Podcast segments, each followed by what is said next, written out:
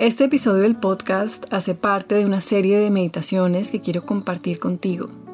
En estas meditaciones voy a hablar de ti. Será un espacio íntimo para abordar temas que te importan, que nos importan. Cosas como cómo abrir el corazón, cómo escucharlo, cómo sostenernos cuando todo colapsa. También abordaré preguntas existenciales como ¿quién soy? ¿Qué significa vivir, estar acá? Son preguntas que obviamente no respondo, pero sí me acerco con la disposición de amar esta condición humana que compartimos. Estas meditaciones son el producto de mis propias reflexiones conmigo misma. Son mis largas horas de indagación y contemplación del mundo que me rodea y también de mi mundo interno, el cual sé que comparte elementos con tu mundo interno. En esta vida humana nada se separa realmente. Mi voz, espero, te recuerde de eso. No estás sola. Bienvenida a esta serie de meditaciones hechas para ti.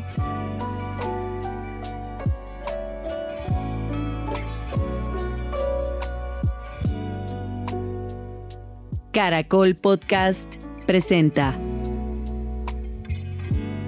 Yo debería ser flaca con Camila Serna.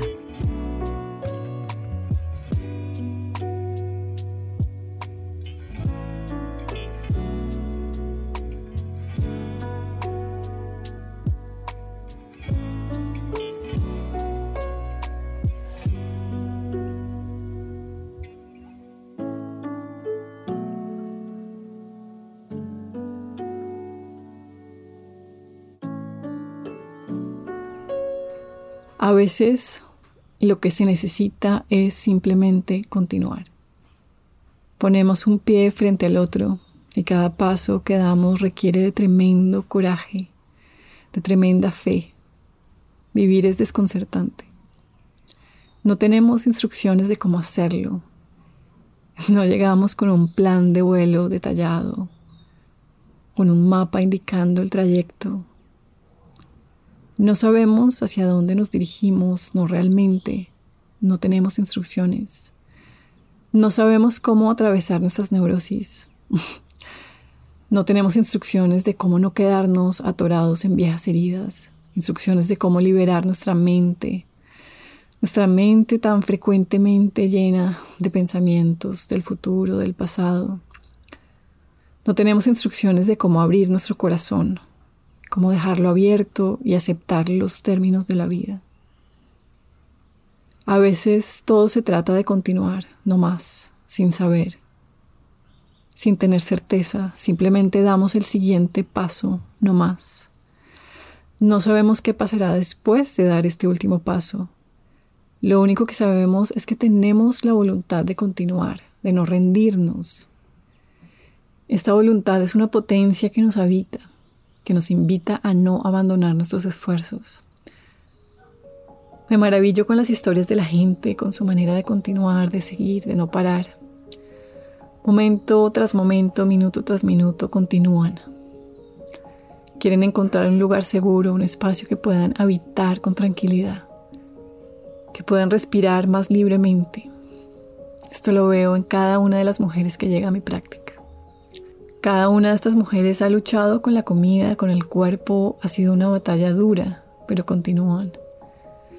Ha sido extenuante su lucha. Me hablan con lágrimas en los ojos, están cansadas de sentirse inadecuadas. Han llevado su mente a un límite tratando de controlarse, tratando de hacer todo bien. Sin duda están cansadas. Y continúan.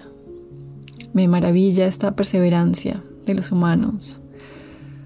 Lo veo en las personas de mi vida, en mis padres, en mi pareja, lo veo en mí misma. ¿Qué es eso que tenemos adentro que nos motiva a seguir, a encontrar maneras?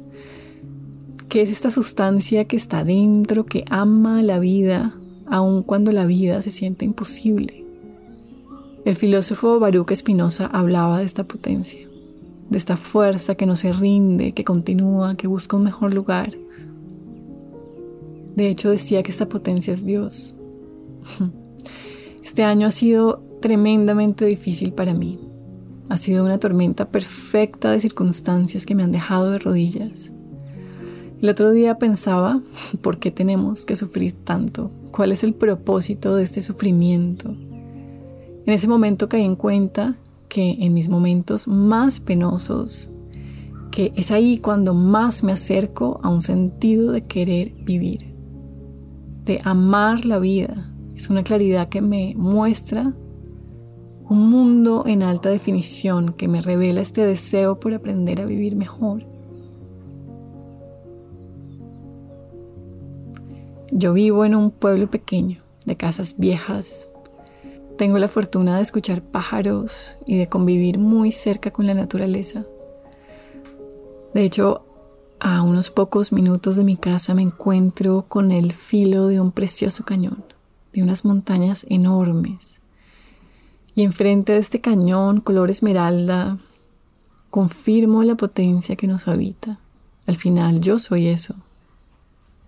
Soy un humano creado con la misma materia prima que este magnífico cañón. Soy esa vida. La verdad es que el sufrimiento esclarece, revela el interior, el deseo más profundo. Y así continuamos. Momento a momento. Y sufrimos. Y entendemos poco a poco.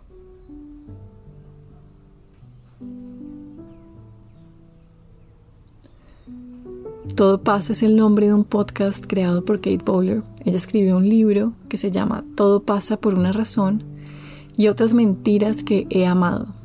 Kate fue diagnosticada con cáncer y familiares, amigos intentaron consolarla diciéndole tranquila, todo pasa por una razón. Pero nadie le pudo decir exactamente cuál era esta razón. Siempre queremos saber la razón de las cosas calmar nuestra mente que no soporta los hechos fortuitos, sobre todo frente a las cosas duras que nos pasan. Sin embargo, lo que Kate se aprendió y sostiene con certeza es que todo pasa. Y sí, todo nos pasa. Nos enfermamos, se enferman nuestros familiares, morimos, mueren nuestras personas favoritas. Perdemos trabajos, relaciones, mascotas, de repente todo colapsa, así es la vida humana, todo pasa. Así es esta escuela de vida, nos enfrentamos a lecciones a veces cuando ni las vemos venir. Vienen como flechas que se clavan en el pecho. Para el Buda estas flechas no son el problema. El gran problema es que nos resistimos a ellas, no nos gusta que las cosas no salgan como queremos. Y ahí está el sufrimiento, en la resistencia, y creo que es cierto, creo que si pudiéramos desprendernos de tantas ideas mentales sobre cómo deberían ser las cosas, si pudiéramos hacerlo sería mucho más fácil enfrentar el malestar y seguir, continuar. Te invito a que observes tu vida con algo de distancia. ¿Qué pasaría si aceptaras completamente tus circunstancias de vida? ¿Qué pasaría si dejar la lucha y la oposición a la realidad como es? ¿Qué pasaría si confiaras plenamente en la manera como la vida se desenvuelve?